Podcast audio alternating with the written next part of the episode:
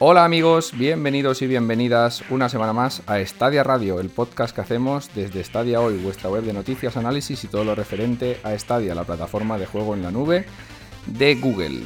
Bueno, hemos tenido una semana bastante tranquilita, pero como habréis oído antes de mi voz, eh, ha sonado una música que a muchos os, os habrá traído recuerdos fantásticos. Bueno, esto horror, horrorosos, no sé, cada uno tendrá su detalle.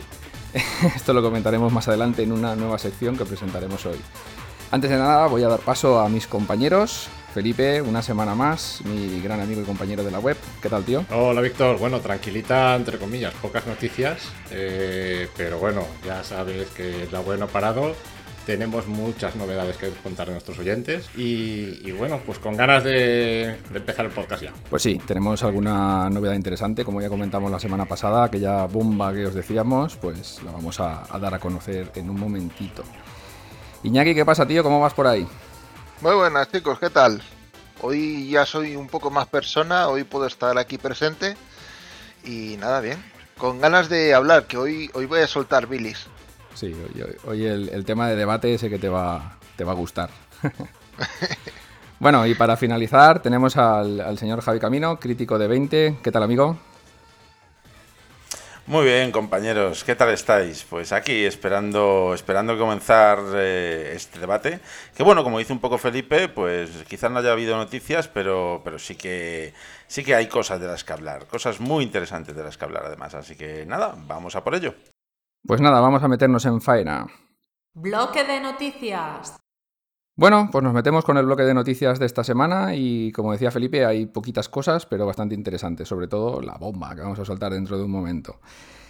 Empezamos con eh, Outriders, el juego de Square Enix, bueno, publicado por Square Enix y no recuerdo ahora la desarrolladora, ¿cómo se llamaba? Eh, People Can Fly. Que han hecho. Exacto, People Can Fly, correcto. Outriders que confirma su salida eh, día 1 en Stadia eh, con las demás plataformas, o sea, no nos quedamos con una versión retrasada, lo único que no nos va a llegar la demo que va a llegar a otras plataformas, pero la tendremos de día de salida, o sea, otro juego que confirma que llega a la vez que en las demás plataformas, una noticia muy importante para Stadia. Bueno, os recuerdo que en un principio eh, sí que es verdad que no iba a salir el mismo día. Eh, bueno, me imagino que a raíz de todo el tema este de los estudios que comentamos ya anteriormente y tal, Stadia empezado a ponerse un poco las pilas en este sentido. Y hace poco, pues eso, eh, con el anuncio de, de la fecha de lanzamiento, ya han dicho que Stadia también estará el mismo día de lanzamiento que en el resto de plataformas. Bueno, es muy probable que con todo esto de la pandemia hayan podido eh, adelantar la versión, la versión de Stadia antes que las demás y ponerse a la altura de, las demás en fecha de salida. Puede ser también que tenga algo que ver esto. Yo tengo una pequeña teoría eh, y es que con el cierre de con el cierre de los estudios quizás están invirtiendo más en contratar otros estudios que se dedican más a apoyar los lanzamientos para intentar lanzar más juegos en Stadia y sobre todo también que, lleguen al momento del lanzamiento. Si vamos a la ficha del juego en Stadia de Riders, veremos que en desarrolladores aparece pues Square Enix, People Can Fly y aparece Virtuos, que es una empresa que se dedica pues, a hacer ports y me imagino que estará apoyando y habrá, habrá sido una de las encargadas de que, de que esto suceda, ¿no? de que Riders salga el mismo día que en el resto de plataformas. Sí, es, probable que la versión, la, la versión de Stadia la esté haciendo Virtuos. Claro, ya vimos con Little Nightmares eh, que el desarrollador era Tarsier, sin embargo en Stadia eh, lo, había hecho o lo había ayudado a desarrollar eh, Supermassive Games. Entonces a lo mejor por aquí podremos ver más cosillas próximamente, más ports de juegos para Stadia al día del lanzamiento y con terceros estudios de desarrollo que apoyen esos desarrollos, ¿no? Sea como sea, son muy buenas noticias, la verdad, porque ya, ya era hora. Y yo creo que sí que tiene que ver, eh, opino un poquito como Felipe, eh, que tiene que ver el tema del cierre de los estudios en esto, ¿eh? que no está nada confirmado oficialmente, evidentemente, pero, pero creo que por ahí van los tiros. Y, y que, que, vengan juegos ya de salida también, eh, el primer día, el día uno, también en Stadia, que es como debe ser. Hombre, que verdaderamente, a no ser que haya algún tipo de exclusividad temporal como ocurre con algunos juegos, cuando un juego sale, debe de salir salir en todas las plataformas al, mismo tiempo. Si no, pues eh, esas plataformas se quedan un poco eh, retrasadas con respecto a, las anteriores, ¿no? Es lo justo, es lo correcto y creo que, que, es positivo ver estos pequeños cambios y creo que va a ser a partir de ahora un poquito la dinámica. Eso me da a mí en el corazoncillo, ¿eh? Ojalá tengas razón. y que además, si os fijáis, están haciendo lo que estábamos pidiendo los usuarios. Y es tener los juegos de las grandes compañías a la vez que el resto de la gente. Y aquí te están diciendo, eh, nosotros salimos desde el día 1 en todas las plataformas e incluimos Stadia. Así que aquí solo podemos aplaudir, no sé si a Stadia o al estudio, o a los dos. Bueno, y a ver si Square Enix como publisher también se anima a traer más cositas en Stadia, que ya tiene varias, pero tiene muchas en desarrollo pues que no, que no tienen versión ni confirmada, ni rateada, ni nada para Stadia. Y sería interesante también que empezaran a sacar más cosillas también en Stadia. Bueno, sea como fuera, vamos a pasar a la segunda noticia. Eh, esta noticia es surgar en la llaga que ya, que ya hablamos la semana anterior. Eh, el señor Phil Harrison se le han filtrado unas cosillas que ahora nos comentará Felipe y decían que la compra de Bethesda por, Microsoft pudo influir en el repentino cierre de los estudios internos de Stadia. Sí, a ver, eh, eso es lo que se dice, ¿no? en todos los medios han hecho eco de las palabras de Phil Harrison pero es un movimiento un tanto extraño, ¿no? El que yo no lo acabo de ver mucho sentido esto, quizá, o que haya visto que es más productivo directamente coger estudios que no empezar el, el desarrollo desde cero. No sé cómo coger esto, o sea, no sé hasta qué punto eh, está claro que esas son las declaraciones que hizo, pero no sé hasta qué punto, cómo puede influir esto, ¿no? En el, no lo encuentro mucho, mucho sentido, como decía, más allá de eso, ¿no? De decir, ostras, nos estamos equivocando, si estos están haciendo esto, quizás nosotros deberíamos de ir por otro lado. No sé, ¿cómo lo veis vosotros? Yo no sé, la verdad. A ver, la compra de Bethesda por parte de Microsoft es una cosa loquísima. 7.500 millones de dólares son es una, una cantidad de dinero absurdamente alta. No sé si esto influenciaría en, que se darían cuenta de que si de comprar estudios les va a salir tan caro que no van a haber rentabilidad a corto plazo y les entró un poco la cojone o no sé. Es que para cortar los planes así de golpe, no, lo veo una decisión apresurada simplemente hacerlo por ver la compra de un estudio por parte de otra compañía. Yo supongo que habrá más cosas detrás. esa es, la opinión que tengo yo de esto. Hubo un insider que ya nos hicimos eco en la web de esto, en la noticia. Hubo un, insider eh, que también dejó caer que, Google estaba en busca de compra de, estudios de desarrollo para Stadia. Estos son elucubraciones mías, eh, momentáneas de ahora, muy raras, pero no lo sé. ¿Podría quizá Google estar también detrás de Bethesda? Xbox lo cerró al final y, tuvieron que cambiar radicalmente la, política respecto a los juegos y se derivaron más al tema del servicio. Esto se habla por hablar un poco, ¿eh? hablar en voz alta, pensar en voz alta, pero es que es muy raro. habían varios insiders que estaban, que bueno, no paraban de salir noticias en la prensa generalista de que Google estaba detrás de estudios, de que Microsoft estaba detrás de estudios, de que Sony podía estar detrás de estudios. Al final se convierte esto en una caza de brujas. Todos ahí, vamos a por todo. Es posible, por supuesto, es fácil. Google tiene una cantidad de dinero también absurdamente alta en su cartera. Podría comprar lo que quisiera si le ve la rentabilidad necesaria. Ya sabemos cómo trabaja Google, la rentabilidad ante todo, no deja de ser una empresa. Pues sí, de todas maneras este tipo de noticias, eh, que, vayan saliendo a la luz estas cosas, tampoco creo que, hagan ningún bien. Quiero decir, eh, si eh, este hombre ahora que haga este tipo de declaraciones y tal, pues en, base a, qué, ¿no? O sea, que, puede ser cierto, ¿no? Que a lo mejor influyese por lo que estáis comentando. A lo mejor Google estaba metido también, estoy, estoy casi seguro, que estaba metido ahí en esa especie de, guerra, ¿no? De, de, compra de estudios que, que hay entre, entre todos, ¿no? Y a lo mejor estaba buscando quizás comprar ellos pues también o, o o lo que sea. Al fin y al cabo, mira, me está por ahí dando vueltas en Stadia, es un juego de mucho éxito eh, también. Y a lo mejor influyó, influyó también pues eh, lo que comentó de que se dieron cuenta de que quizás pues eso de crear videojuegos no es tan sencillo, lleva mucho tiempo, mucha inversión de, dinero, pero yo creo que sobre todo de tiempo, es lo que les ha hecho tomar esta, esta decisión al fin y al cabo. Y, bueno, pues comentar también el tema de que, de que Phil Harrison ahora eh, ha salido no a la luz de que felicitó a su equipo dos semanas antes de, cerrar los estudios y este tipo de cosas. Eh, este tipo de, declaraciones, yo creo que Phil Harrison a lo mejor debería de dejar de hacer declaraciones un rato y, centrarse más pues en, lo que, lo que hablábamos, ¿no? Pues en, en, haber esas promesas que dijo de que verdaderamente el cierre de los estudios significa que para 2021 pues todo ese tipo de, mejoras que, que, que, van a llegar y que yo creo que en parte ya estamos empezando a ver la punta del iceberg, ¿vale? O, iceberg, como preferáis, ¿vale? Pero yo creo que sí que, sí que lo estamos empezando a ver. Pero Phil, eh, pues deja ya de decir estas cosas que no hacen ningún bien ni traen nada positivo tampoco, ¿no? ¿Qué más da verdaderamente que, que le influyese o no este, este, esta, este, esta compra por parte de, de Microsoft, ¿no? A mí me ha faltado esta semana otra vez el control de daños. Ha salido todo esto, que es lo que tú dices, hace más mal que bien a la plataforma y a sus usuarios también. Es que al final los que salimos perjudicados somos todos con este, con este debate absurdo. Lo único que queremos es jugar y juegos y ya está. Y no, no han tenido mesura ni bueno, en realidad no han hecho nada para controlar los daños de esta filtración. No han sacado ni un pequeño comunicado ni ningún tipo de cosa, nada. Ellos siguen en su línea de estar calladitos y si se filtra algo, pues bueno, nos importa un bledo y seguimos callados. Y aún así, sería un poco cauto con todas las palabras, porque no sabemos si realmente tienen influencia de cara a futuros negocios o no.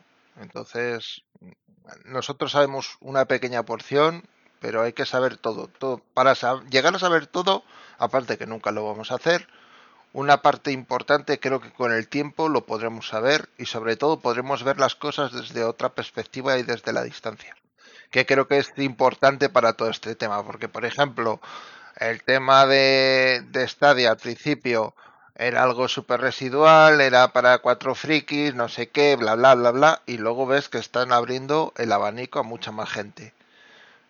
Entonces vamos a darle un poco de tiempo, vamos a darle un poco de perspectiva y vamos a ver realmente cómo se desarrolla todo. Sí, yo creo que esto que has dicho es muy, muy, muy importante, porque Stadia es una plataforma que si nos paramos a reflexionar un poco, tiene un año un año y un mes, si queremos, y estamos, estamos luchando, entre comillas, contra gigantes que llevan toda su vida en este negocio. Eh, Microsoft lleva veintipico años aquí, eh, Sony lleva más todavía, y de Nintendo no quiero hablar porque casi casi parió, parió esto de los videojuegos, ¿no? Eh, entonces Stadia es, es un bebé en pañales, vamos a darle tiempo y que vayan haciendo su estrategia poco a poco y, confiar en, que todo salga adelante y es lo que vamos viendo poco, a poco, vaya, que, van llegando juegos y van llegando cositas. Y con tranquilidad, es lo que hay que tener, tranquilidad y paciencia, que esto, esto sigue. Bueno, si queréis, vamos a pasar a otra noticia que nos va a comentar Felipe porque la, hizo él, que le gusta mucho este tipo de, de comparativas técnicas y de movidas ahí entre dispositivos y entre juegos. Eh, una comparativa del bitrate, que es una de las taras que podríamos eh, achacarle a Stadia en según qué juegos y según qué momentos, en el que las partes oscuras de los juegos pues se, deterioran o se degradan o no se muestran como deberían demostrarse o como se muestran en otras plataformas. ¿no? Entonces Felipe cogió el Little Nightmares 2, que es recién estrenado en el Pro, y hizo una comparativa ¿no? con los diferentes códecs del Stadia Enhance y con diferentes cosillas que él ahora pues, nos comentará el resultado. Pues sí, bueno, antes que nada quiero apuntar que, estos son, si lo veis en la web, son capturas, o sea, son pantallazos que donde se aprecia mucho más el, el, defecto del bitrate, pero que esto para nada significativo del juego, una vez tú estás jugando, se juega estupendamente bien y no tiene nada que ver con las capturas. Una vez en marcha sí que se nota, no vamos a decir que tampoco que no se nota, pero no, no es tan exagerado. Y por supuesto, si jugamos con un Chromecast en, el televisor directamente, mm, es mucho, se nota mucho menos, ¿no? Eh, hay que tener cuenta eh, pues, pues estas cosas y que la, comparativa ha sido hecha con el, bueno, en la web ya lo especifica, ¿no? Con el, con el navegador. Y utilizando una, una extensión que es el Stadia Range, eh, y a través de la extensión esta nos permite Stadia Enhanced, nos permite pues seleccionar el código con el que queremos trabajar y, la resolución. Entonces, nada, yo primero, antes de esto, me surgió la, curiosidad, ¿no? Porque estuve leyendo a ver cuál era el mejor codec y, generalmente en los foros y en, las redes sociales se suele argumentar que el mejor codec es el VP9, ¿no? Y luego estaba el H264, creo que era. Entonces, pues nada, ya sabéis que a mí cuando me dicen algo, lo primero que me gusta es probarlo, ¿no? Y de hecho por eso me metí en Stadia, ¿no? Para probarlo y al final aquí estoy enganchado. Y, pues nada, hice una comparativa, eh, ejecuté el juego, eh, sabéis que el, para, para 1080p podéis funcionar con el VP, 9 o el H264, ¿no? Y para, resoluciones de 4K, pues directamente funcionamos con el VP, VP9. Y bueno, curiosamente, eh, con el código VP9 funciona mejor en resoluciones de 4K. No sé técnicamente por qué. Sí que técnicamente había leído algo, algo similar, ¿no? Donde se detallaba no para Stadia, sino en otras plataformas de streaming de vídeo, eh, no de juegos. Sí, que ya se nombraba que, en altas resoluciones funcionaba mejor. desconozco el motivo técnico, pero a mi juicio, por lo que yo he podido comprobar, es así. 4K funciona mucho mejor que 1080p. 1080p yo me decantaría más a lo mejor por el H264. esto es algo personal. Eh, cada uno tiene una percepción del bitrate distinta y, más en movimiento. Entonces yo os animo que os paséis por la web, por el artículo, le echéis un vistacillo y nos deis vuestra opinión.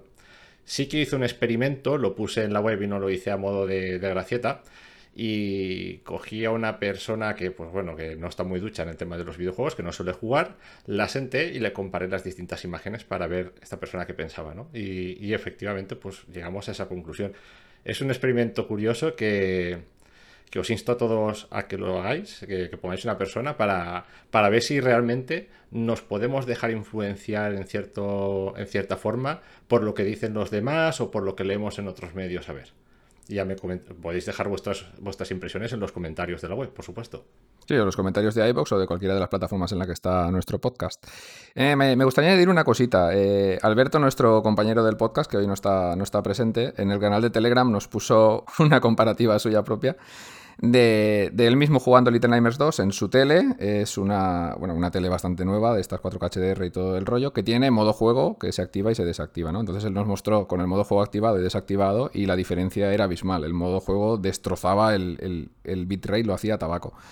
Vaya, era, era, infumable. Era mil veces mejor poner, quitarle el modo juego, que por lo que hemos estado comprobando eh, suele ser lo mejor en absolutamente todas las teles y todas las situaciones. Simplemente apuntar esto. Sí que es verdad que, a ver, eso hay que tener en cuenta también. Eh, todos los filtros que puedan añadir los televisores, los monitores, para supuestamente aumentar calidad, eh, pueden llegar a funcionar en, pues en, vídeos, en pelis, series, tal. Para videojuegos, a lo mejor se puede ver mejor algún juego, pero es siempre recomendable desactivarlo todo porque lo que sí que vamos a ganar, de no ser que tengamos un monitor o un televisor de lo último, de lo último con procesadores muy potentes, vamos a ganar tiempo de respuesta sobre todo. Y aparte de eso, menos manipulación de imagen y veremos, podemos ver ese tipo de efectos sin, distorsionar. a lo mejor la distorsión es buena y lo camufla, pero no siempre pasa así y a veces se empastra más. Sí, bueno, al final... Yo te digo a título personal, yo la tele que yo tengo, ¿vale? Tengo también una muy parecida a la de Alberto y sé que, por ejemplo, el modo juego me activa la posibilidad de poder verla en la televisión 120 Hz Sé que por lo menos con consolas de generación actual no me va a valer prácticamente para nada, pero de cara al futuro sí que creo que puede ser un salto adelante. Y el que te dé la opción de poder manejar y en Stadia en teoría nos lo van a mejorar con el futuro, con los años, no a corto plazo obviamente. Oye, tú dame que luego que se puede, que no se puede, ya veremos. Pero tú dame la posibilidad de poder mejorar o de poder tener un nivel un poco más alto. Sí, generalmente el, modo de juego, generalmente, el modo juego, ¿eh? El modo juego suele ser beneficioso para, para, jugar porque en la mayor parte de dispositivos de, monitores y televisores lo que haces es eh, aumentar la tasa de refresco, como bien decías, o bajar la latencia. Luego está el añadido de, bueno, que puedas tener del modo Super HDR, de realce de oscuros, de que todos esos son los filtros a los que me refería. Generalmente el modo juego eh, suele ser beneficioso. Otra cosa es con lo que venga acompañado ese modo juego, ¿no? Y también depende aquí de muchos monitores y televisores que cada uno es de su padre y de su madre, lleva su propia configuración y, y demás. Entonces hay que trastear ahí un poquito, pero pero esas serían las, las directrices que os podemos dar para obtener la mejor calidad de imagen siempre. Sí, bueno, esto del modo juego al final que cada uno lo pruebe. Yo, por ejemplo, mi tele, que no es de gama tan alta como la de Alberto o como la tuya, Iñaki, sí que vale la pena quitarlo. Directamente quitarlo porque te estropea los juegos. O sea, o te, te pone valores de colores eh, totalmente irreales, o, o, pasa como la de Alberto que te estropea lo que son los negros más todavía. Eh, yo en mi tele lo quito. Vale la pena probar, y si te gusta el efecto lo dejas, y si no, pues lo quitas. Es lo que dices tú. Cuando más opciones, mejor. Claro, esto también ocurre en, eh, pues yo que sé, en, en, otros servicios de streaming, pero de, de, películas o lo que sea y tal, pues también te, te pasa, ¿no? A, a, mí personalmente en alguna vez me ha llegado a, a, ocurrir. Y es trasteando la tele como al final pues encuentras la configuración que más te que más te gusta. Pero bueno, que sepan sobre todo los oyentes que no se trata de algo de, de Stadia en sí, sino que trasteando un poco la configuración de tu televisor puedes conseguir que se vea bien eh, la imagen del juego, que te puede pasar aquí en Stadia o te puede pasar en, en, cualquier servicio de los muchos que hay de, de streaming de, de, películas de vídeo. O sea que no os preocupéis, que es cuestión de, de, echar un vistacito por ahí. Sí, hoy en día, por desgracia, las teles vienen con muchos filtros ya activados y hay mucha gente que no se da cuenta o no los quita o no le molestan, cosa que no entiendo, pero, pero es que es, es de delito. O sea, lo que estás hablando de los, de los sistemas de streaming de vídeo, eh, es que es infumable, realmente. Mi tele, como venía, era para devolverla para devolverla y comprarte otra. Si no, si no entiendes de esto y te pones a trastear, va a decir, pero yo que estoy viendo, ¿qué es esto? Pero bueno, eso, que está bien que tengan diferentes modos. Y nada, chicos, vamos a pasar a, la penúltima noticia, que me dejo para el final la más interesante. Eh, hemos tenido constancia de que en Corea se ha rateado el juego Bomberman R para PC y esto significa que dejaría de ser exclusivo eh, para Stadia. Entonces, eh, pues nada, era, era, uno de los poquitos exclusivos que nos quedan por ahí. Aunque tiene, tiene su lógica, ¿no? Que el juego salga en, otras plataformas. Sí, el Bomberman, que os recuerdo que actualmente es, free to play en Stadia. Lo puede jugar cualquiera, indiferentemente de que es, esté suscrito al servicio de Stadia Pro o no, y, y sin pagar un duro, ¿no? Eh, bueno, tampoco, mala noticia tampoco, porque nosotros el juego en Stadia lo tenemos, que salga en PC, pues bueno, genial. No, pero bueno, sí que sí que resulta llamativo, pues eso, ¿no? Que teníamos la exclusividad en Stadia y de momento la tenemos. Y bueno, esto pues lo que abre las puertas es que en algún momento se pueda publicar el juego en PC, dejemos de tener la exclusividad y, y bueno, pues lo que decías, un exclusivo menos. Pero bueno, tampoco hay que darle más, simplemente pues eso, es un poco a ver si nos trae más exclusivos y, y podemos con esto captar a más gente y, y bueno, y aumentar la comunidad de Stadia, ¿no? Bueno, esta noticia la verdad es que ha sido un poco la bomba, ¿eh? No, chistaco. Joder, qué malo, madre mía. Por Dios.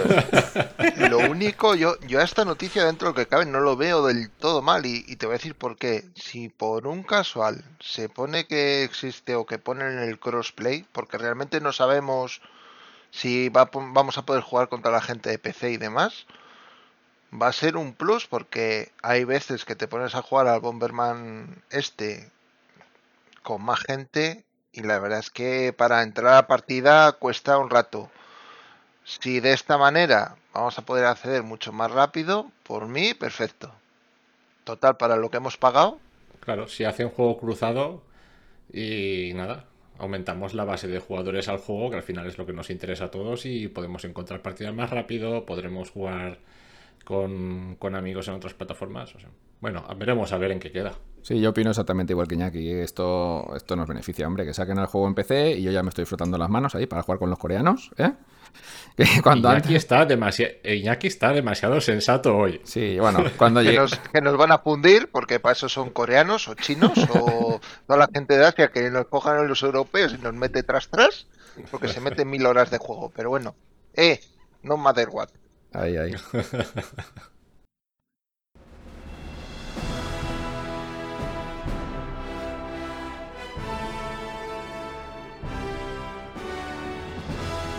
Por fin amigos llegamos a la noticia bomba, esa noticia que hemos estado guardando y con recelo hasta este momento y no es otra que vamos a comenzar con nuestro canal de YouTube.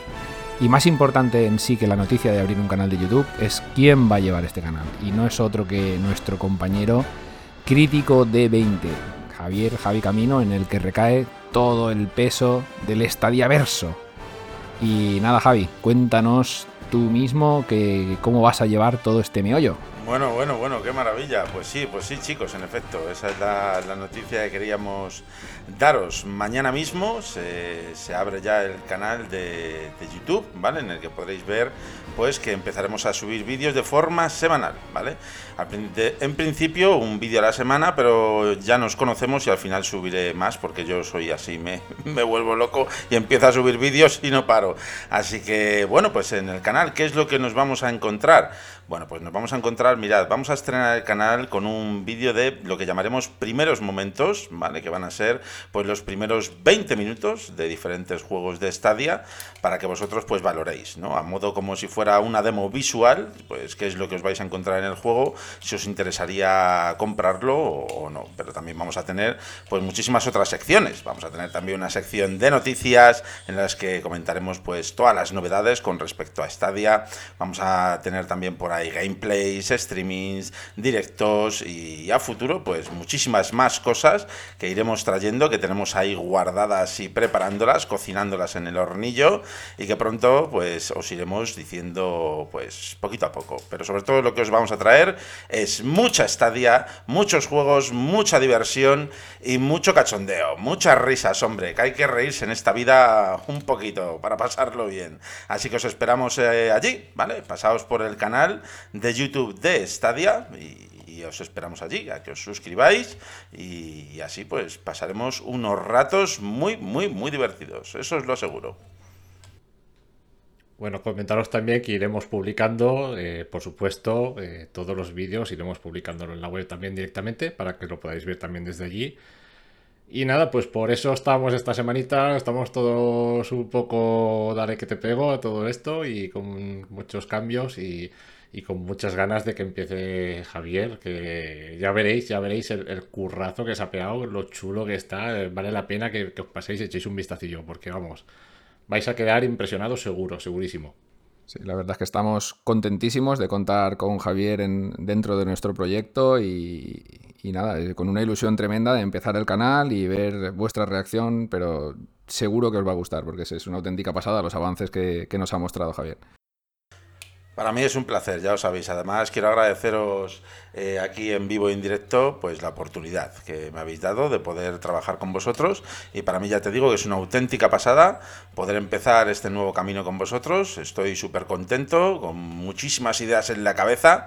Y, bueno, pues espero que, que a los oyentes pues también les guste a nuestros Stadia oyentes. ¿eh?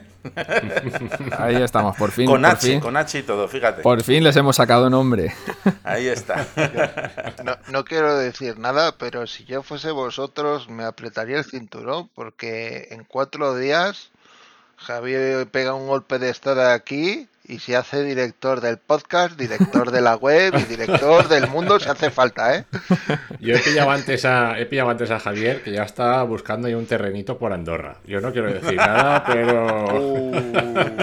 Hombre, yo supongo que ya tendrás preparado su maletín de esta semana bien cargado porque se ha pegado un curro muy intenso y, y se lo merece. Sí, sí, sí, sí. a mí me tenéis que pagar en chocolatinas. Ya lo he dicho muchas veces. El meollo de la semana. Y nos metemos en faena ya. Ahora Iñaki ya lo estoy viendo cómo se revuelve ahí porque viene, viene el tema. Viene el tema de esta semana. Vamos a poner en vereda al controlador de Stadia, el Stadia Controller, este mandito que nos trajo la gente de Google y que a algunos les ha traído muchas alegrías y a otros no tantas.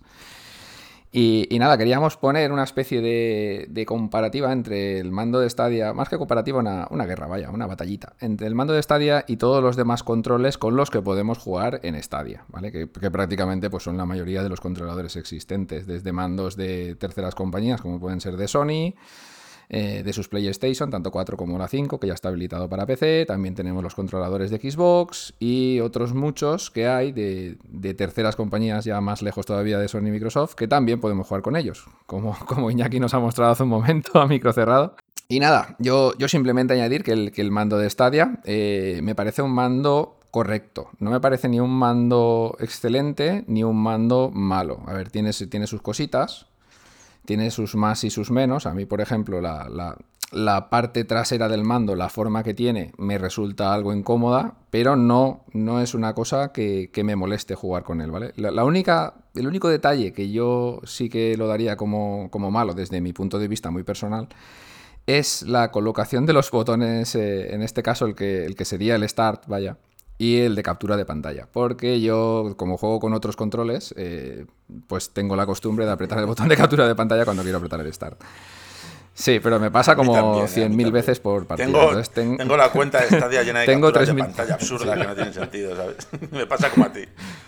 yo, yo no sé cómo, no le ponen un límite a esto de las capturas, porque debemos de tener todos como 7 o 8 millones de capturas de cada vez que le apretamos al botoncito.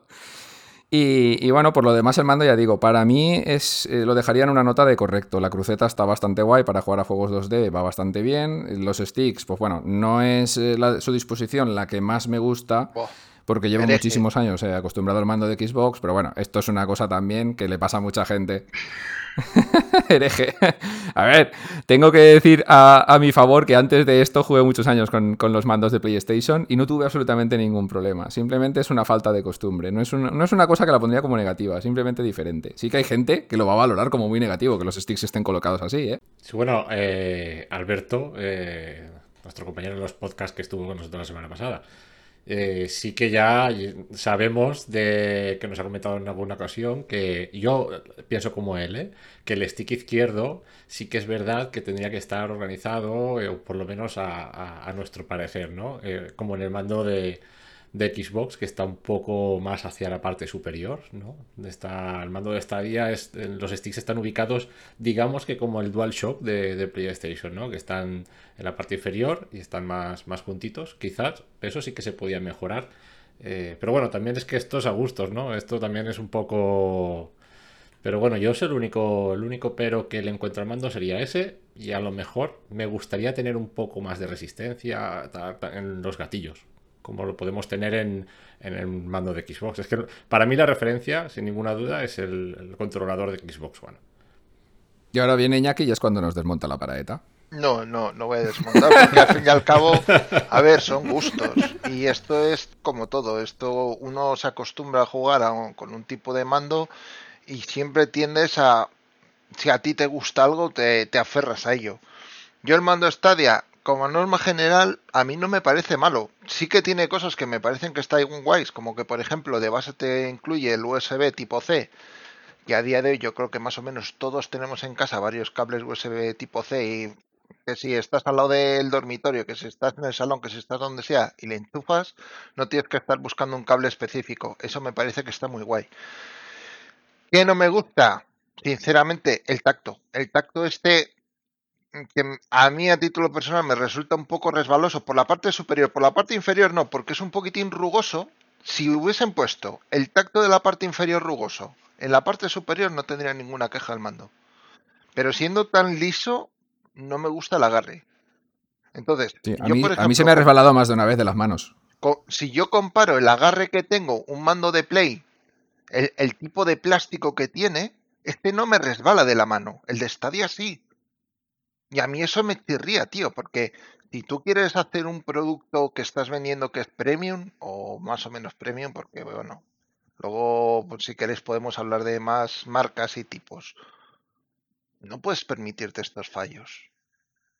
Y más contando que cuando salió este mando con todo eran 140 euros, tío. Ahora 75 euros, señores, a 75 euros esto es lo que hay no puedes exigir más. Y es así. el, el mando suelto son 60. Claro, pero, pero si yo ahora, por ejemplo, me voy a comprar el kit completo, son 75 euros con el Chromecast Ultra, ¿qué voy a pedir al mando? Poco. Yo no puedo exigir para gente que no, que no lo sepa, el mando de Stadia, como característica, digamos, diferenciadora con los demás mandos, al, digamos, tener su propio ecosistema, ¿no? que sería el Chromecast Ultra con el mando, el mando lo que hace es que se conecta por Wi-Fi directamente a tu router. Entonces se supone, y digo se supone porque por mí mismo no noto demasiada diferencia o ninguna, el input lag que puedas tener de tu mando a tu tele o tu monitor, pues prácticamente desaparece porque no pasa, digamos, la señal del mando al Chromecast y del Chromecast al router, ¿no? Va directa, ¿no? la señal wifi. Pero bueno, yo digo que por mi experiencia, mi experiencia personal, eh, jugando en el PC, que lo hago con un controlador de Xbox, jugando en Stadia me refiero, eh, el input lag pues prácticamente es ninguno. Eh, con mi conexión de 300 megasimétricos. Esto ya cada uno pues tendrá sus conexiones y sus pings y sus cosillas. Pero por cable. por supuesto, por supuesto, por supuesto. Por cable. Claro, por cable, porque si empiezas a meter Bluetooth. No, no, el controlador, el controlador yo juego por Bluetooth.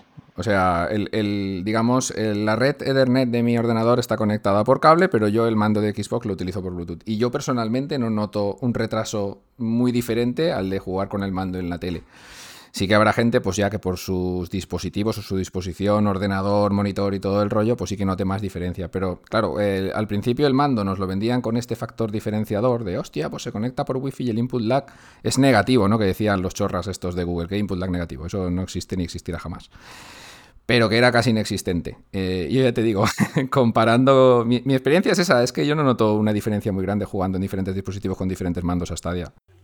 ¿Qué es eso del input lag negativo? ¿Que el juego piensa lo que vas a hacer antes de que tú lo hagas o algo así? sí, no, no, exactamente. Exactamente es eso lo que decían. Tenían como una IA predictiva y que el juego sabe qué vas a pulsar y entonces lo prevé. Pero bueno, ¿estamos locos o qué? Esto, ¿Esto que es?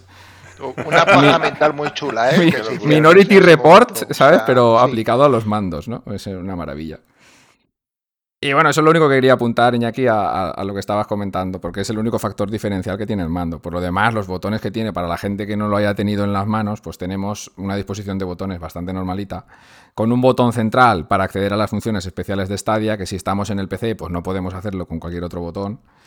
Y, poco más, una cruceta, dos sticks y cuatro gatillos, que, como comenta Felipe, los gatillos bajos, los digamos R2, L2, que serían en otros mandos, o LB, RB, ¿no? El LBLB no, siempre me equivoco con el de Xbox. Eh, tienen un tacto algo suave, algo demasiado fino, una pulsación ahí muy fácil. Todos los demás botones, pues nada, tienen una disposición normalilla. La, que podemos encontrar en cualquier otro control. Bueno, pero hay que tener claro también, por ejemplo, una cosa que me gusta mucho del mando de Stadia son precisamente los sticks.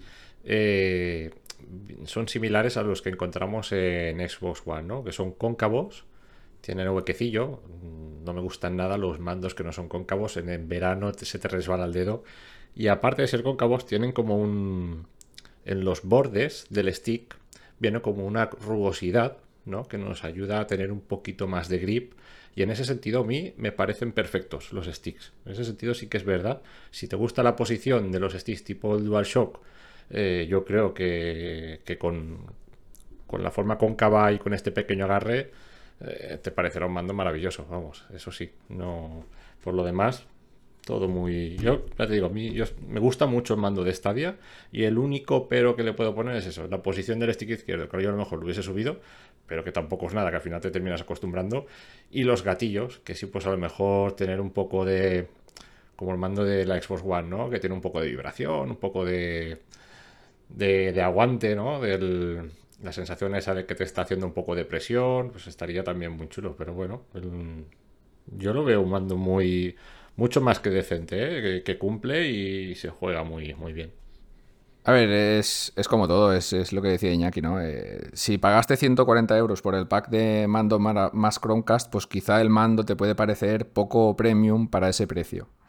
Eh, si ya lo estás adquiriendo, como pasó con la promoción de Cyberpunk, por 60 euros con el juego, el Chromecast y el mando, pues te puede parecer que es un mando cojonudo. Esto ya es una relación calidad-precio que cambia la percepción un poco, ¿no? Eh, lo que comentas de los sticks, pues sí, la verdad es que tiene unos sticks de putísima madre, estén colocados de forma que te guste o no, pero funcionan de categoría y me gustaría apuntar una cosita muy importante y es que de momento no tienen drift que hemos visto que en dos o tres semanas ya hay gente reportando que la PlayStation 5 con su maravilloso DualSense pues ya tiene drift y están con devoluciones, con querellas. A Microsoft, eh, por lo visto, también le va a caer la del pulpo por los últimos mandos de Xbox porque tienen el mismo problema. Justamente ayer leí una noticia súper interesante a, mi juicio, que decía que, los sticks de, PlayStation 5, de los mandos DualSense, están fabricados por una empresa y el, que hacía la noticia rebuscó bastante por... No sé ni cómo llegó a esa conclusión, pero eh, obtuvo el, estudio de, digamos, de esfuerzo que hacen ante a, a, cada producto ¿no? en la empresa para ver cuántos ciclos aguanta el stick. Y llegó a la conclusión de que si jugamos, por ejemplo, a Call of Duty, eh, Warzone, con, en 470 horas de juego, más o menos, haciendo la estimación que él hizo eh, según los ciclos que daba el fabricante del stick, en 470 horas de juego el stick eh, moriría. Y esto eran como unos cuatro meses de juego de un jugador normal que juega 40 minutos al día. O sea... Oh, entonces yo la habría fundido ya. Si eres un... si eres un jugador... Más, más, corto, más absurdamente corto, para un mando que claro. no barato, claro. Claro, claro. Bueno, ya sea barato o caro, da igual. O sea, realmente 470 horas es ridículo. O sea, yo no sé los de, los de Stadia qué vida útil dará su fabricante, que no lo sabremos posiblemente nunca, pero de momento no hemos tenido noticias de nadie que tenga Drift. Y si alguien lo tiene y escucha esto, por favor que nos lo diga en los comentarios, ¿eh? y, y así haremos una noticia al respecto. Bueno, yo llevo, yo llevo mil horas para hacer, eh, porque estoy jugando, eh, llevo mil horas con el Assassin's Creed para poder lanzar el, el, análisis en la web y el mando está vivo, o sea que si ha sobrevivido al Assassin's Creed, ostras. Lo que sí que voy a decir es que, por ejemplo, una cosa que no se suele comentar de forma pública es que Google, para el tema garantía de sus productos, suele ser una compañía súper fiable. Yo he tenido problemas con algunos teléfonos Pixel y el trato por parte de Google ha sido absolutamente exquisito. Desde el momento que yo entregaba el teléfono móvil a una compañía de distribución, ellos me marcaban un reemplazo, me marcaban en todo momento dónde estaba ubicado el reemplazo y cuándo me iba a llegar. Y los plazos que ponían eran impolutos. O sea, si te dicen el día 9 de marzo, por decir algo, viene el mando eh, o el móvil, el 9 de marzo estaba ahí o incluso antes. O sea que en ese aspecto, la verdad. Sí, esto justamente lo comentamos la semana pasada, que ha habido varias personas que, que, bueno, hemos conocido varios casos de gente que se le ha roto el mando, Alberto incluido. Y el reemplazo fue, como acabas de comentar, ejemplar. O sea, rapidísimo y, con una claridad absoluta. O sea, esto por parte de Google, pues hay que, hay que tenerlo claro. Que no vas a tener ningún problema de, ah, pues mi producto ha desaparecido, no sé dónde está, no me envían el de reemplazo, eh, se, me dicen que lo he roto yo, que no se ha roto, qué tal. Nada. Eh, todo esto que quede claro que Google pues, es bastante transparente y rápida en sus arreglos y reemplazos de productos rotos. Vale, ¿y ahora es cuando se puede meter tralla? No, metralla puedes meter cuando quieras.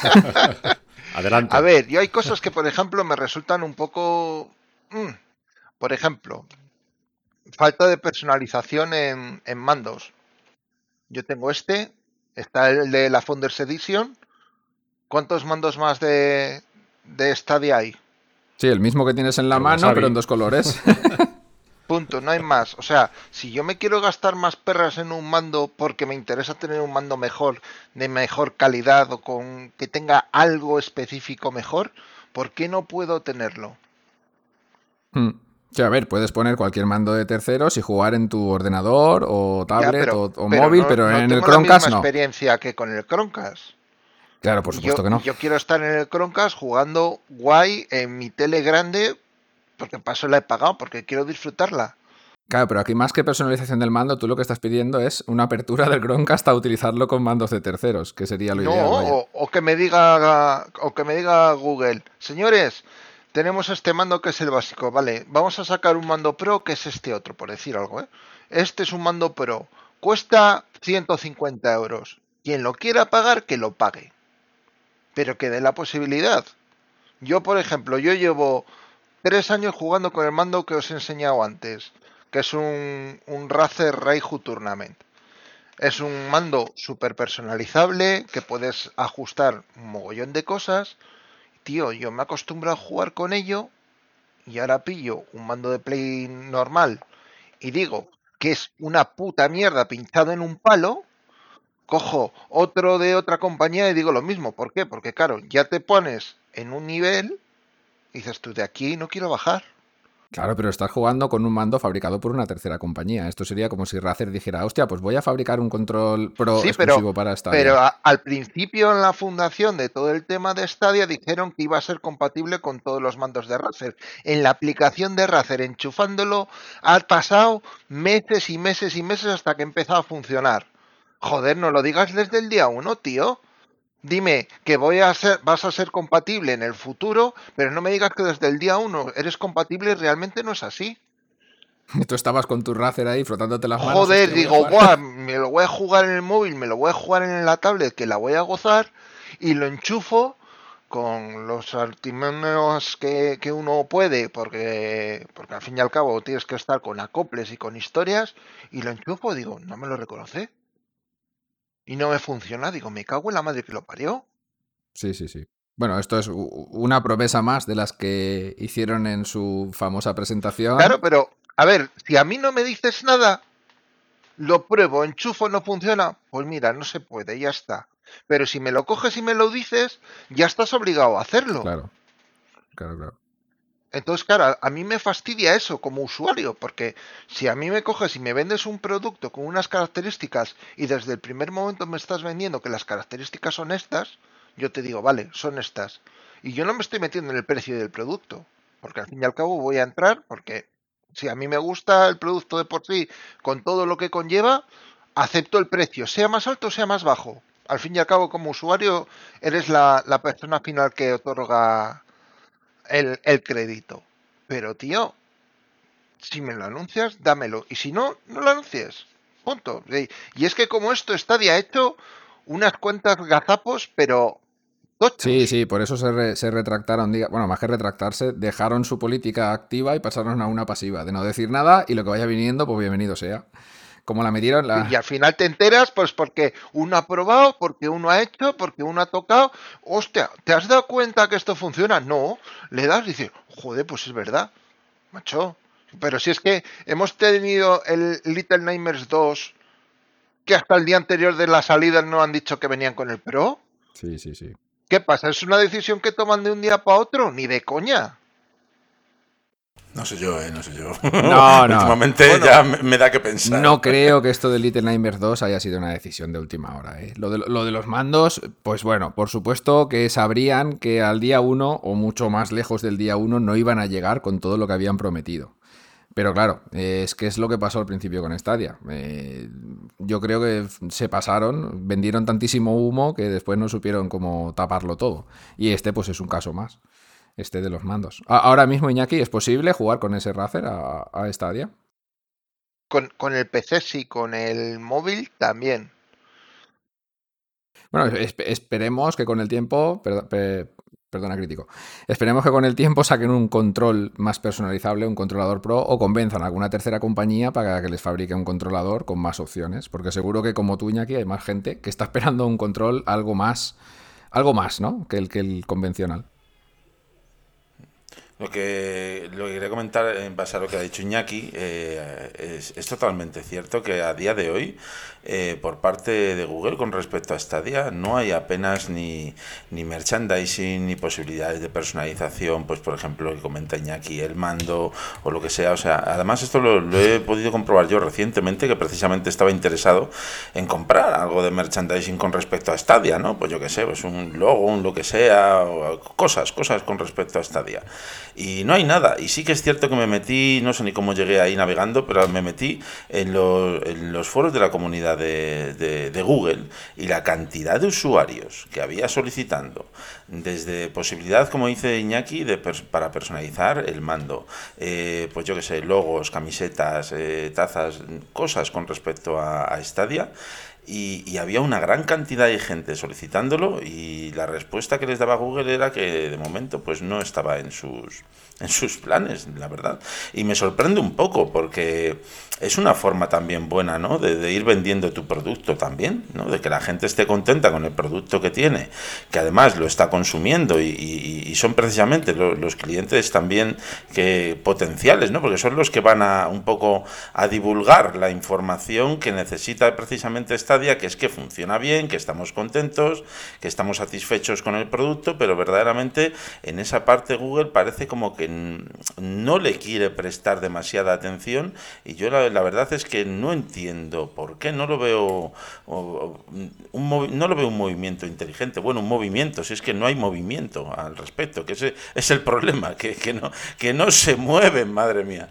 Pero, pero sí, que sepáis que, que, bueno, que hay muchísima gente en la misma posición de, de Iñaki, que queremos más, queremos más y, no nos lo dan, chicos. Claro, aquí tenéis toda la razón en esto de que Google está medio cortada con el tema y esperemos que vaya, vaya cogiendo un poco de vuelo.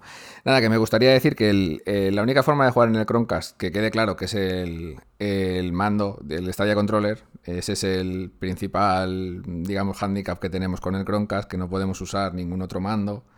Y es una verdadera pena, aunque los de Google se siguen excusando en que es por lo del tema de la latencia, que el mando se conecta directo por el wifi y tal. Pero bueno, viendo los resultados en PC, yo creo que podían hacer una aperturilla ahí y dejarnos jugar con cualquier mando. Y así Iñaki podría seguir jugando con su Razer en el Chromecast, que sería una auténtica maravilla. No, o que, o, o que me vendan uno, tío. Claro, que te vendan uno. Si yo no tengo problema en comprarlo.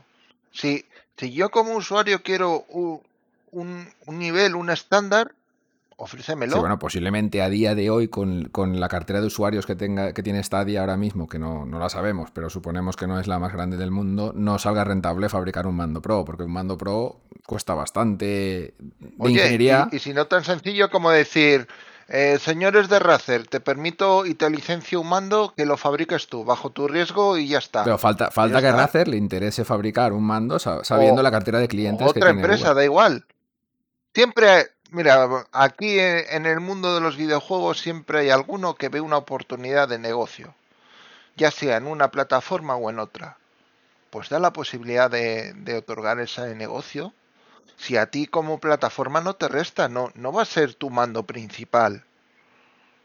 Sí, con que mínimo tenga unos estándares de calidad, ¿no? Ya, está, ya sería suficiente. Claro, sí. Si al fin y al cabo el que va a terminar licenciando eres tú, diciendo este producto eh, tiene estas características, me parece que es lo suficientemente bueno como para que funcione.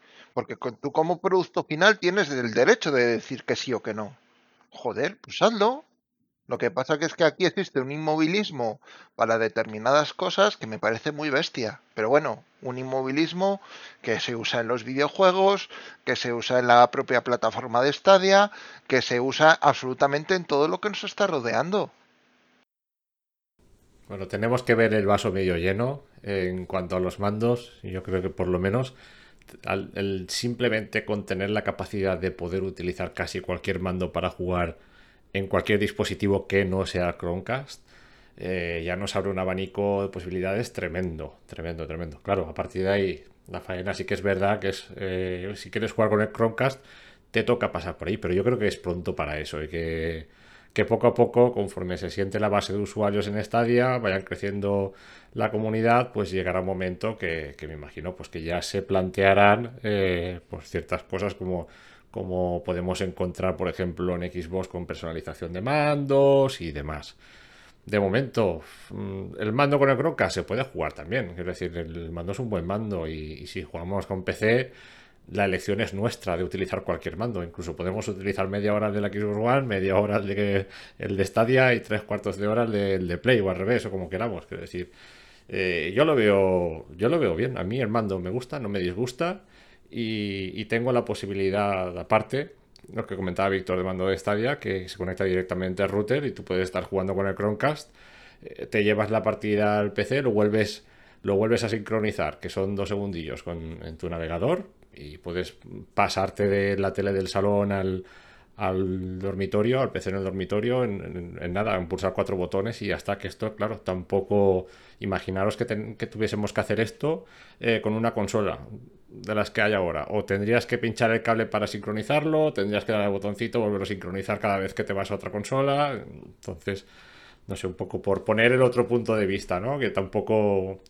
por pedir que no quede, pero tampoco. No, la verdad es que no. A ver, yo estaba pensando ahora mismo, me ha venido ahí la paja mental, que, que igual ahora cuando el, el, Chromecast este nuevo, el Google TV, ¿no? Se llama, creo, el, el Chromecast nuevo. Eh, empiece. Eh, es, pues, Sabrina. Ah, qué nombre más cachondo. Cuando empiece a, a. La gente de los 80 me entenderá. Eh, cuando, cuando, empiecen a. a... No, te, te, hemos entendido todos, ¿eh? Te hemos entendido todos. Hoy estáis, cuando, hoy estáis chistosos cuando empiecen todos, a, ¿eh? a, sacar eh, los packs, cuando se acabe el Chromecast Ultra, porque el, el, Chromecast Ultra es un producto en extinción. Cuando se acabe y saquen ya los packs con, eh, cuando Stadia funcione nativamente en el Google TV y, y, saquen los packs nuevos, veremos si seguimos con el mismo mando, si sacan una versión V2 del mando o qué. Y también estaba pensando a la vez que cuando LG comience a meter Stadia de base en sus teles, que esto pasará a finales de este año, supuestamente, esperemos que sí, o antes. Eh, lo que hablábamos hace un par de podcasts, que si vendrá un mando de Stadia dentro con algunos packs de la tele, te meterán un mando licenciado para LG de Stadia, Buah, esto es que abre ahí la puerta a cosillas. O directamente en estas teles podrás jugar con el mando que te dé la gana Bluetooth, a saber, aquí nos hemos quedado con un montón de incógnitas de los controladores con estos nuevos proyectos y, la verdad yo tengo muchas ganas de verlo, ¿eh? lo de las teles LG, tengo muchas ganas de ver qué, qué pasa ahí. Si permiten jugar con mandos Bluetooth, es para coger cuatro antorchas y quemarles. Así, sin contemplaciones. Claro, es cómprate una tele LG o, nada. Claro, es que, es que te quedas en plan, tío. Yo creo que por ahí tendremos novedades, ¿eh? Yo creo que ahí algo se tiene que hacer, algo se tiene que hacer. Ten en cuenta que si llega, si llega la aplicación de forma nativa a los televisores, eh, ostras, es un puntazo. Pero si quieres llegar realmente a la gente, eh, necesitas que puedan jugar en esa aplicación, en ese televisor, con, con, el mando de la consola que tengan ya en casa. En el caso de no tener estallas, si tienen un, una Xbox, una Play, que puedan jugar directamente con uno de esos mandos. Ahí habrá que ver qué política sigue Google con esto y cómo lo implementan. Yo, lo veo más interesante que metan el mando en la, en la caja de la tele, o sea, que te lo vendan en pack, para toda esa gente que no ha tocado nunca un videojuego y te dicen, mira, que ya tienes la consola metida en tu tele. O sea, ya tienes aquí el mando, coge el mando y juega. Yo por esa parte lo veo más interesante que que te dejen gastar un mando de Bluetooth, comercialmente hablando, ¿eh? me refiero. Sí, sí, eso sería brutal, vamos, es que no tienes consola en casa y te dicen, nada, toma, juega, no, no tienes que tener nada ya para poder empezar a jugar. Eso ya sería un movimiento muy, muy, muy interesante, pero bueno, veremos a ver. incluso, incluso que otorgues algún juego gratis, fuera parte de los que hay, pero que te digan, tienes para jugar gratis por tener la tele, eh, yo qué sé, el juego que os imaginéis, el Doom Eternal, por decir algo. Sí, aquí, aquí van a tener que jugar sus cartas muy bien entre Google y LG para ver cómo le sacan partido a esto, porque hay mil maneras de, de hacerlo. Y seguro que al final hacen lo de siempre, no hacen nada ¿eh? no meter ningún mando en la caja de la tele, no meter ningún dibujito de, esta, de Stadia ni nada, y tú tienes tu tele de 2.000 pavos y no sabes que lleva Stadia gratis, no lo sabes. Esperemos que no. Igual estamos pensando más que lo que están pensando los ellos. Pues imagínate la gente que está a la cabeza de todo esto. Hombre, yo, quiero pensar que como mínimo harán como los, los Chromebooks estos que había, creo que había un, código, te, daban con el registro, te daban un código de, suscripción de tres meses a, Stadia Pro. Como mínimo, un código que te dé un poquito de vidilla para jugar en la tele y, probar, no lo sé. Hmm. Eh, no sé si habéis visto también esta semana que ha salido un, un controlador de Stadia Fake. bueno, un pequeño vídeo pero que se veía a la legua que era super mega ultra fake, era una auténtica risa, porque parecía el, unos renders que salieron antes de que Google presentara oficialmente su mando, fusionado con un mando de PlayStation 4, ¿vale? Y salía como, bueno, no se veía al que estaba jugando, se veía en sus manos. Y salía como en una pantalla pues, Full HD o 4K metida ahí en el mando jugando al Ghost of Tsushima. Y digo, muy bien, bien, bien, tirado. ¿eh? Como idea, bien. Luego la aplicación Sí. no, y la ejecución mal. ¿Cómo meten el Ghost of Tsushima, macho? Mete cualquier otra cosa, hombre. Anda que... Ay, cómo está la gente. Y, ¿qué quería deciros? Sí, que el, que el mando de Stadia tiene un par de cositas mm, que están guay, que es como el jack 3,5 para meterle los cascos directamente en el mando, que esto es una cosa interesante que muchos otros controles no tienen. Y que lleva un micro incorporado para que Google nos espíe las 24 horas del día, que también es una cosa súper guay. sí, ah, ¿Estarán escuchando ahora nuestro podcast? Si alguien tiene el mando enchufado. aquí, seguro. Bueno, pero si todos tenemos móviles Android, ¿qué más da? Claro que están escuchando lo que estamos diciendo. Ya se están tomando nota comercial para sacar en sus teles el puto mando ¿eh? de, de, ya de salida. y bueno, esto del micro me, trae de vuelta una noticia súper absurda que publiqué en la web de un graciosillo que había hecho un mod que era reventar su micro del mando de Stadia. Y claro, como el mando de Stadia que me puse a investigar, porque aquí esto del mando, los mandos a mí es una cosa que me encanta, porque yo hubo una temporada que me dediqué a hacer arcade sticks eh, personalizados, vaya. Para mí, ¿eh? No vendí ninguno, para algunos amigos y tal. Y, para hacer algunos de estos arcade sticks, al principio utilizaba mandos de la consola a la que eran dedicados, los destripaba y los. Eh, digamos que sacaba yo los controles de ahí directamente, ¿no? Una especie de, de pirateo a lo bestia.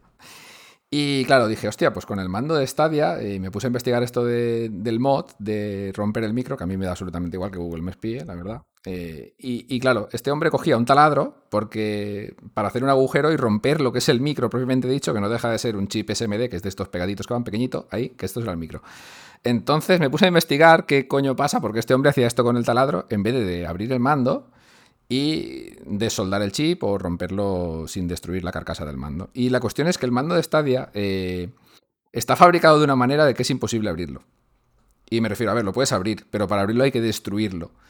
Si un mando normal lleva unos tornillos, o unas grapitas y unos tornillos, como puede ser el de Xbox o el de PlayStation, este lleva como mil grapas rodeando todo lo que es el lateral del mando y que para abrirlo literalmente hay que romperlo. O sea, me puse a investigar bastante, vi bastantes vídeos de, youtubers con un montón de, suscriptores americanos que son muy conocidos de hardware, de iFixit y de gente así, y lo destrozaban, no había otra manera de abrirlo. O sea, no saben ni ellos mismos, cuando envías el control al soporte técnico, cómo lo arreglan, por decir que seguramente ni lo hacen, lo tiran a la basura y te envían otro.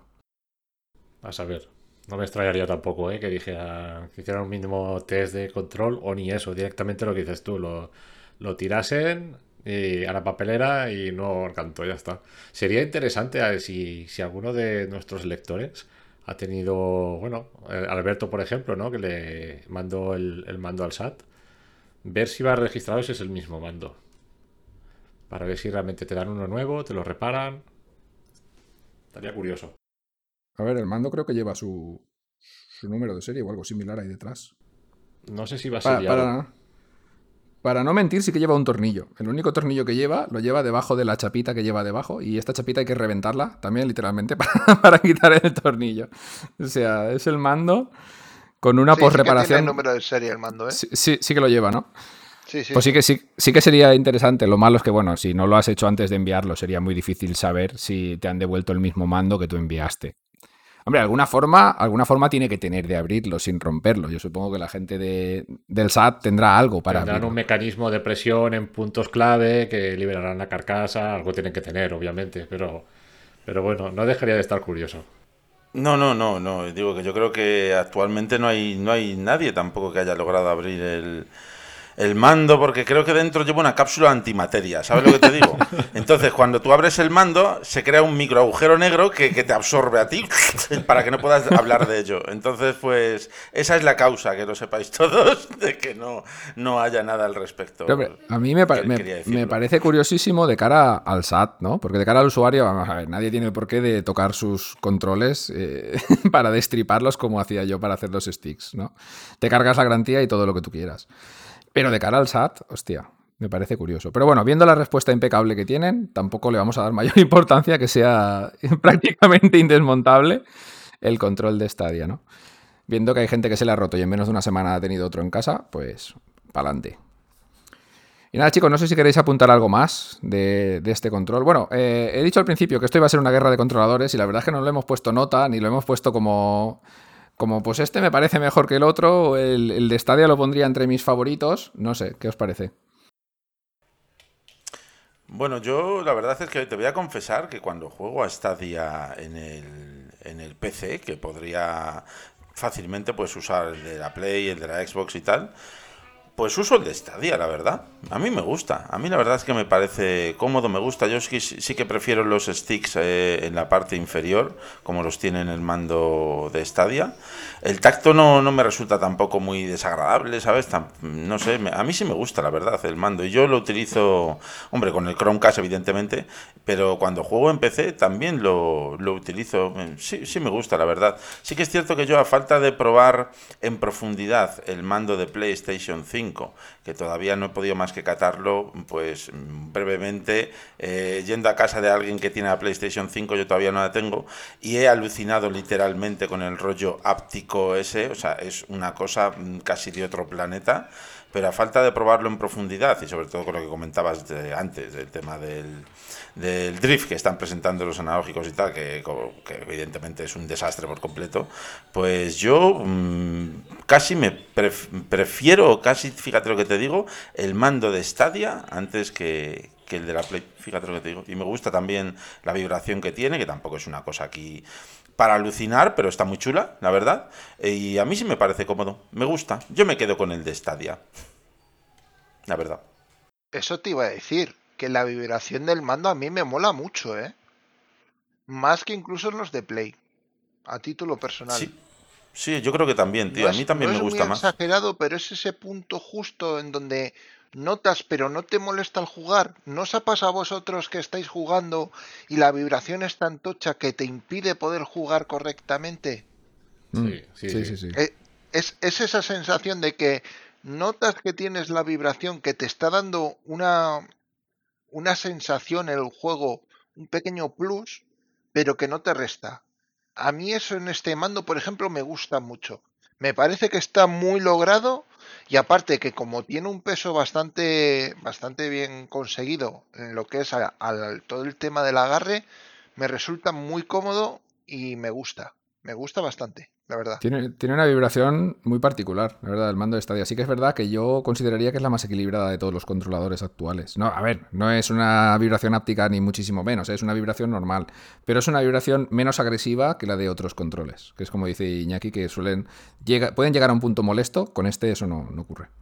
Y tú, Felipe, yo ya sé tu opinión, pero bueno, dímela. Sí, no, no, a mí me gusta mucho. No, yo siempre, siempre que juego a Stadia juego con el mando de Stadia, siempre, siempre, siempre. Y antes empecé jugando con el mando de la Xbox One y bueno, tengo todos los mandos por ahí tirados. Y empecé con el PC jugando con el mando de la Xbox One, pero desde que tuve el, el Stadia Controller, yo siempre utilizo el Stadia Controller. Me gusta mucho. Sí que cambiaría la, lo, que- había comentado de- del stick izquierdo, que estuviese en la parte superior. Pero bueno, es, acostumbrarse no. Me parece también que tiene muy balanceado el peso. Tiene un peso eh, justo. Es, eh, tiene un peso. No es de estos muy ligeros que te da la sensación de, de que si se te cae se te va a romper. Eh, es- tiene ese peso consistente, ¿no? Que le da robustez y está bien equilibrado. Eh, se coge cómodo, se juega muy bien. Yo, si le tuviera que puntuar, eh, le pondría un notable, notable alto, seguramente. Sí, pues bueno, yo si queréis os dejo mi opinión, aunque ya, ya lo he dicho un poquito antes. Yo personalmente prefiero los controladores de Xbox One o, de Series XS, eh, personalmente, pero, pero me gusta bastante el mando de Stadia, es lo, que, es lo que digo. Lo único que me molesta ya no son los sticks, es lo del botón, me molesta mucho más lo del botón de la captura de pantalla con el Star. Sí, es que es una tontería, pero me molesta mucho más eso que, que tener los sticks, eh, digamos, quitados. Una vez te acostumbras, yo llevaba muchos años sin jugar con un mando de PlayStation. Eh, muchos estoy hablando de igual desde PlayStation 3, o sea, bastante tiempo ya, 5 o 6 años. Y me costó nada, eh, dos horas, acostumbrarme a tener los sticks en el sitio. Y de hecho yo sigo jugando, como ha dicho Felipe, él no, pero yo sí que sigo jugando en PC con el mando de Xbox y en el, en el Chromecast con el mando de Stadia. Y ya la adaptación es ya nativa, ya no, ya no me se van los dedos donde debería estar el stick y la cruceta y tal. Y entonces, pues, pues nada, yo, yo le pondría una nota también notable. O sea, un 7,5-8 fácil. Pues nada, chicos, si queréis, eh, cerramos el, tema de debate. Y bueno, como, como otras veces, eh, si tenéis la oportunidad y no lo habéis hecho nunca, probarlo por vosotros mismos, el mando, y, y sacar vuestras conclusiones. Y si ya lo tenéis y queréis dejar algún comentario de, hostia, el mando de Stadia pues es la polla o es una puta basura, perfecto, nos dejáis los comentarios y así seguimos, seguimos hablando de este tema. Off topic. Y chicos, esta semana me he permitido el lujo de poner una nueva sección. ¿eh? Eh, vamos a, dejar de lado esta semana la que estamos jugando. Y, si habéis escuchado la musiquita que, que ha precedido a mi voz, ya sabréis de qué viene todo esto. Eh, vamos a comentar un poquito el tráiler de la película de Mortal Kombat, de la nueva película de Mortal Kombat, aunque la música que habréis escuchado es la de la película del año 1995 de Paul W. Anderson. Eh, esta semana ha salido la, la nueva peli que, que nos ha dejado, por lo menos a mí me ha dejado con el hype, a unos niveles que ya hacía tiempo que no me dejaba ninguna película. O sea, en la estratosfera no, un poquito más arriba. Doy fe, doy fe. sea, ha- habrá mucha gente que no será que no será muy afín o no serán fanáticos a la saga Mortal Kombat, pero los que estamos aquí presentes, que ya tenemos todos unos añitos, posiblemente vivimos eh, la creación, ¿no? El nacimiento de la saga, como pues flipando en colores, ¿no? Porque venías de juegos de lucha, digamos, eh, violentos, pero dentro de unas, de unas convenciones, ¿no? Y apareció Mortal Kombat y, y- y nos hizo un fatality, ¿no? En toda la cara, ¿no? Nos dijo, toma, aquí tenéis esto, que es- es es la brutalidad máxima que no tiene nada que ver con ningún otro juego de pelea, ¿no? Y desde aquel punto disruptivo, pues muchos de nosotros nos quedamos enamorados de, de Liu Kang, de Sub-Zero, de Scorpion y de todos esos personajes míticos, legendarios e incluso más. ¿Vosotros os acordáis de la primera vez que jugasteis a Mortal Kombat? ¿La primera vez que lo visteis? Sí, sí. A fuego. Yo, Sí, sí, sí, yo sí, me me acuerdo acuerdo, que la primera vez que jugué a Mortal Kombat eh, fue en, la recre- una recreativa. Sí. Y fue en un. Bueno, eh, en un pueblo donde veraneábamos ¿no? y Fue. Íbamos a, la- playa de Cullera. Me acuerdo que había unos Sí. recreativos de antaño ahí que. Bien. Mamón, jugaste a la misma máquina que yo. Sí, sí, sí, sí, seguro, seguro, porque tú también andabas por ahí en esas. Y, Sí, y sí, me acuerdo de, de, pues eso, ir a la playa, tal, no sé qué, con, con la familia. Yo era un rano cuajo y, y ver los recreativos y ver la máquina esa, quedarme, vamos, flipado de decir, ¿esto qué es? Y son personas de verdad. Entonces, claro, entonces no estábamos acostumbrados a, a ese nivel de detalle, ¿no? Con, con el pixel. Y, y ostras, sí, sí, sí, sí, me acordaré toda la vida de la, de la primera partida de Mortal Kombat. Y de los calambrazos que me dio cuando jugando, jugando descalzo mojado. y, no era no era Raiden, precisamente. Y tu joder, qué realista, ¿no? Aquí, cada vez que el Raiden te lanzaba un rayo, hostia, calambrazo. Ah, hablando de los gráficos del primer Mortal Kombat, hace poco salieron vídeos de los de las capturas originales de los personajes y, y son espectaculares. O sea, si os gusta Mortal Kombat, buscar esos vídeos por Sí, YouTube sí, porque sí. vais a alucinar. O sea, iban los mismos actores caracterizados con los trajes. Eh, es una pasada. Es una, una captura de movimientos adelantada 100 años a su, a su momento. Sí, bueno, y a- hablando un poquito ya del tráiler, no sé qué os habrá parecido, pero yo creo que han tocado, han tocado la fibra. Han tocado la fibra del fan, del fan de Mortal Kombat de los videojuegos, no del fan de, de Churrimán o de Mortal Kombat, no, no, no. Del fan de verdad. O sea, que, que- que- que os voy a spoilear un poquito el tráiler, para que no lo hayáis visto. Antes de escuchar esto, por favor, id corriendo a verlo, ¿eh? Y ya, el si os vais a pause. ¿Y tocar o algo. ahora, y ahora yo qué hago? ¿Abandono el podcast o qué hago, tío? ¿No lo has visto? ¿No lo has visto? Claro, es que me tienes aquí ahora. Para el podcast, que lo vea y lo, Para, para. Con un hype que no veas. Sí, bueno, si, si quieres te vas a verlo y yo esto ya lo edito después y ya lo- lo- seguimos hablando. Bueno, estamos aquí. Eh, Iñaki ya ha visto el tráiler.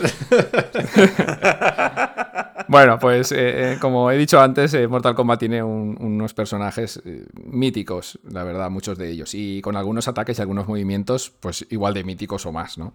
Como el, el- el típico fatality de, de Liu Kang del dragón, que se come al personaje. Pues bueno, aquí, aquí en, en el tráiler este nos han mostrado el Liu Kang con un dragón de fuego, que madre mía, qué puta locura, qué imagen, qué, qué pasada, tío. Me ha dejado, esto me ha dejado flipadísimo. Y el Sub-Zero. Espérate, espérate, que voy yo. Espérate, espérate, que Dios, habéis, habéis hecho el chiste todos menos yo.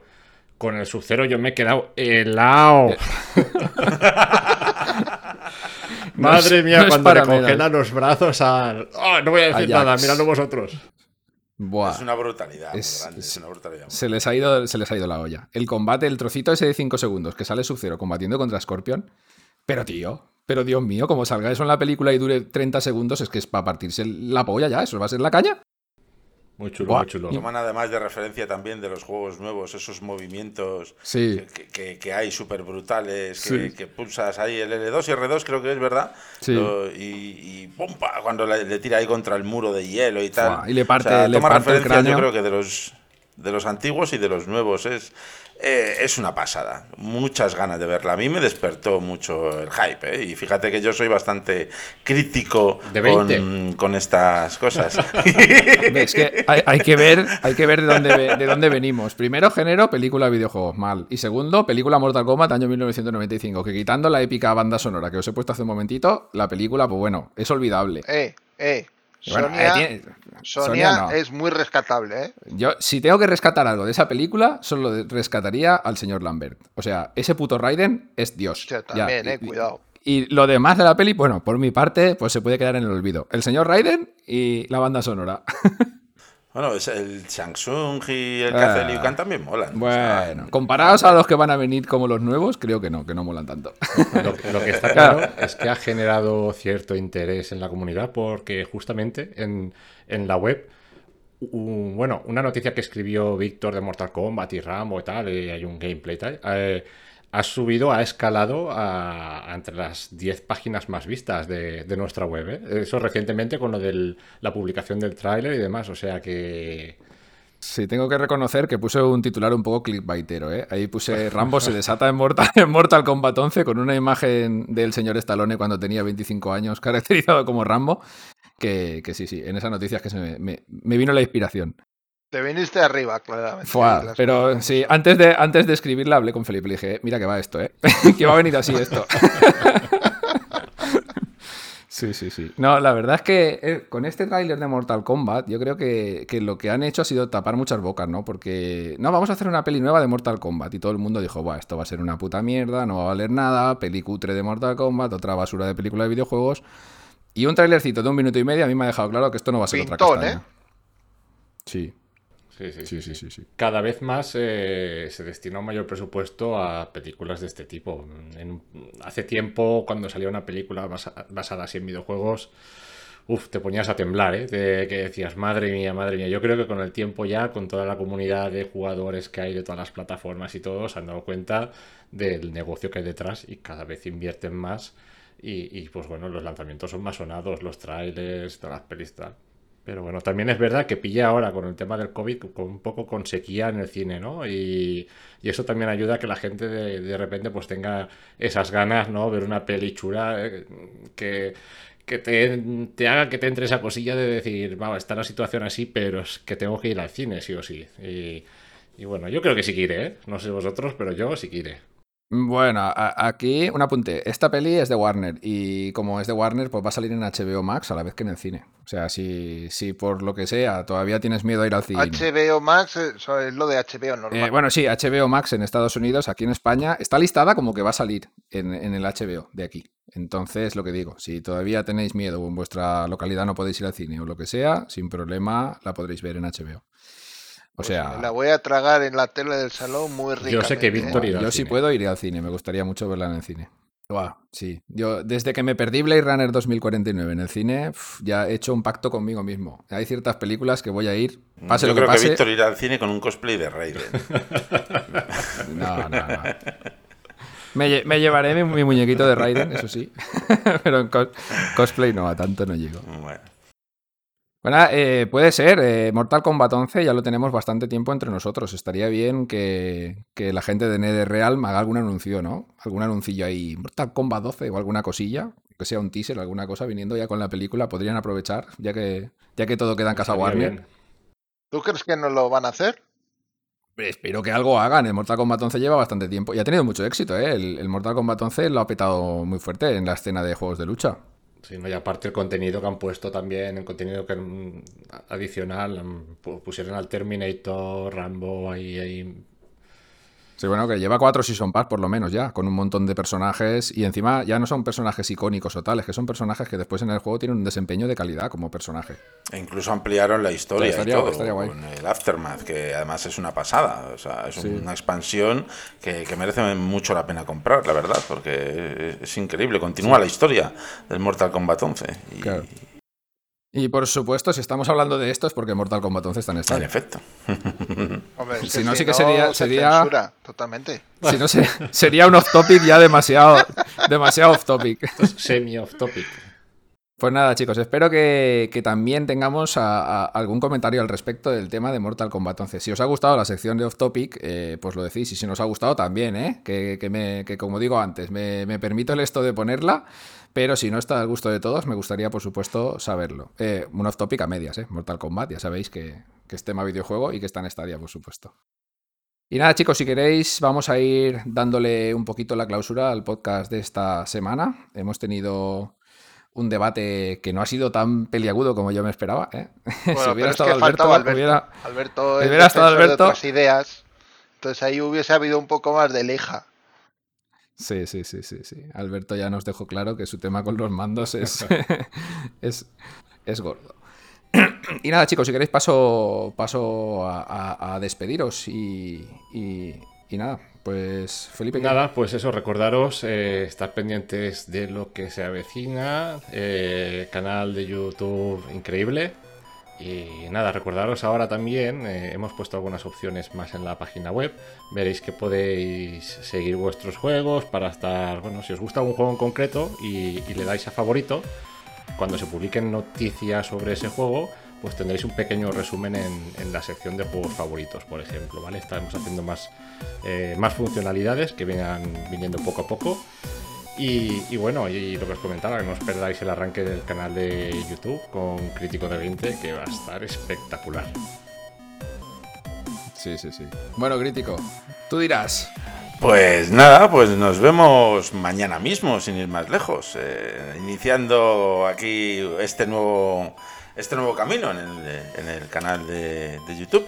Así que nada, pues os espero a todos, a todos los estadio oyentes, os espero por ahí. Pasaos, que os vais a reír un montón. Vamos a iniciar además el canal con, como comentaba antes, con un primeros momentos de, Little Nightmares 2, ¿vale? Que además acaba de, salir hace nada. Y, bueno, pues os invito a que os paséis por allí, que nos vamos a reír un montón, ya lo veréis, aprendiendo y pasándolo bien. Yo, crítico, los invitaría también a que, aparte de ver el primer vídeo oficial, que va a ser el Little Nightmares, vieran el vídeo intro del canal, ¿eh? que va a estar subliminal cuando entres, porque os aseguro que es una pasada. Ahí Javi se lo ha currado un montón. Impactante. Sí, sí. Va, a molar, ese vídeo va a molar. Y nada, Iñaki, nos vemos cuanto antes por aquí. Pues nada, encantado. Espero la semana que viene estar por aquí con vosotros. Otra vez más. Muy bien.